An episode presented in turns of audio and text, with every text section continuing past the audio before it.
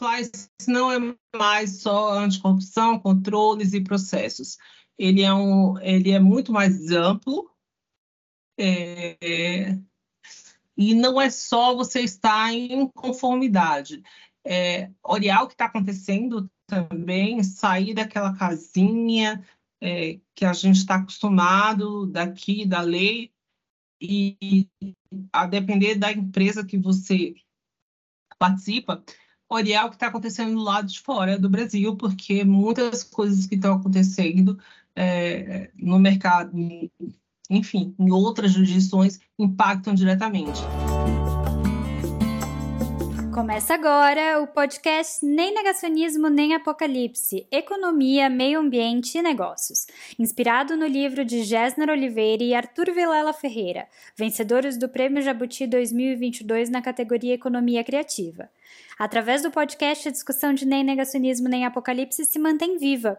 Colegas e parceiros como Lucas Saquete e tantos outros foram somados ao time para um diálogo franco e objetivo sobre os temas da sustentabilidade.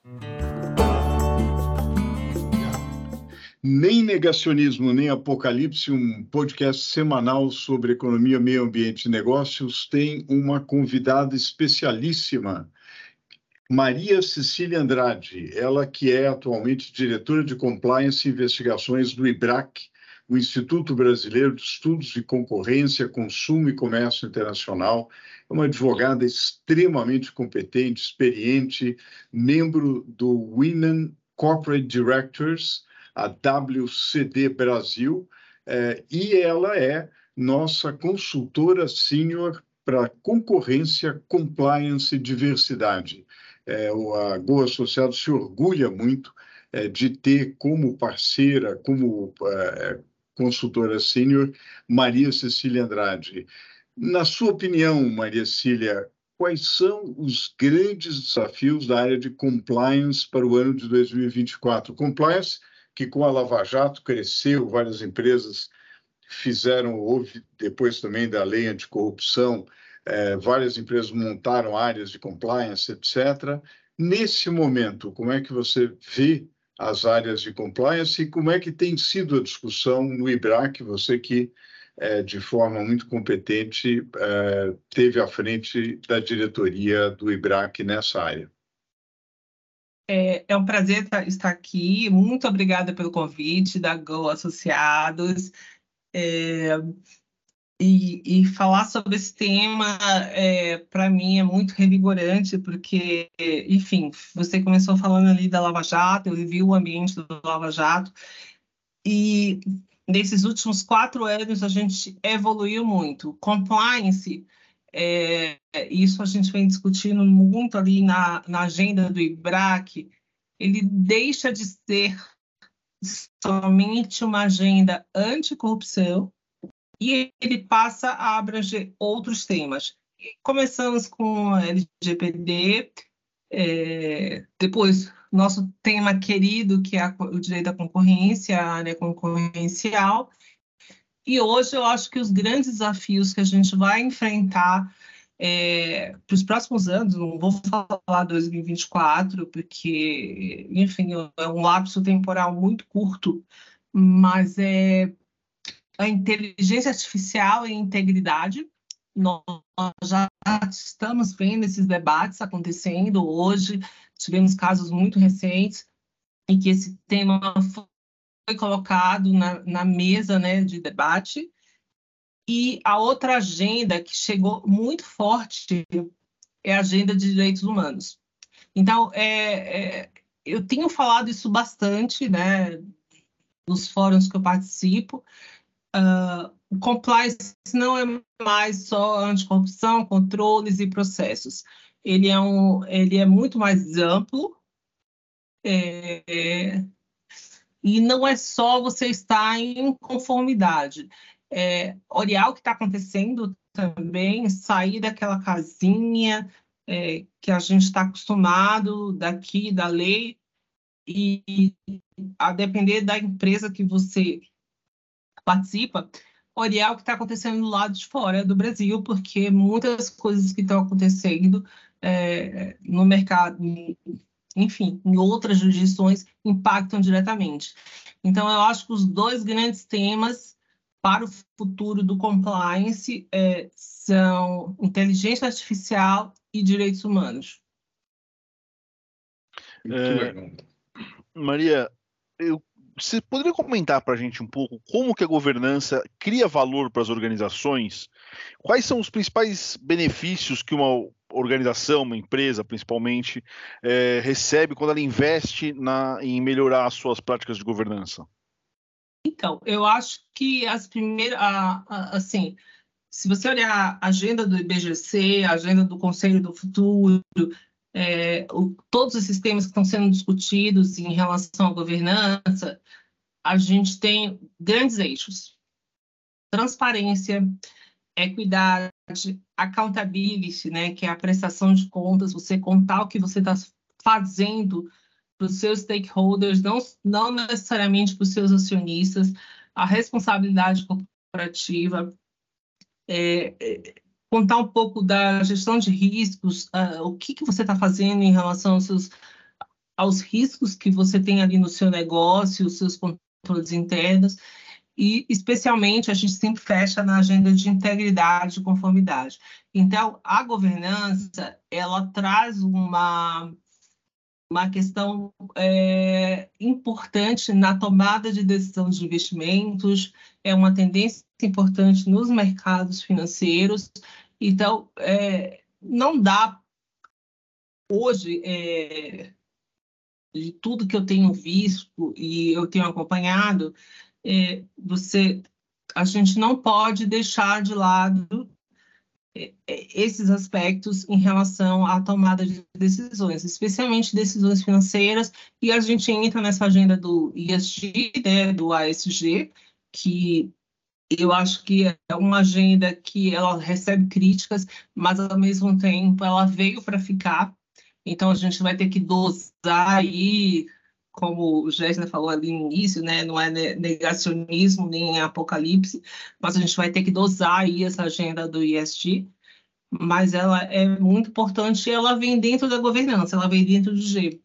Então, eu, eu vejo assim, é, o, o, as empresas chegam é, preocupadas porque você vai ter linhas de crédito para serem aprovadas, é, é, cumprimento de normas, etc. E, e, a gente não tem claramente é, para isso em todas as organizações. Então, eu acho que hoje, e, e eu estava assistindo uma, uma palestra aí nos últimos dias, e o eixo mais importante, talvez, do ISG, porque vai é, ser transversal para as outras linhas, é você trazer a governança porque ela vai atingir o social e ela vai atingir a área de sustentabilidade.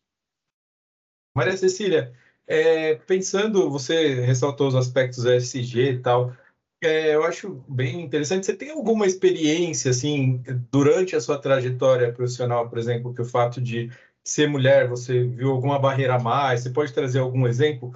Ou o que eu também queria que você trouxesse para os nossos ouvintes é, algum exemplo de alguma iniciativa que você já tenha presenciado é, de uma empresa para incentivar a diversidade em cargos de liderança, né? O, o, a gente viu recentemente uma pesquisa da revista Forbes, que foi um levantamento feito pelo IBGC, que diz que as mulheres ocupam 15% apenas dos cargos de liderança em conselho e na diretoria das empresas, né? Você, se você puder trazer algum exemplo aí prático, tanto das dificuldades por ser mulher e, tá, e ter essa trajetória brilhante que você tem, também iniciativas é, que as empresas estão é, tendo para aumentar essa diversidade, essa participação de mulheres, de negros nos conselhos na, nas diretorias de empresas.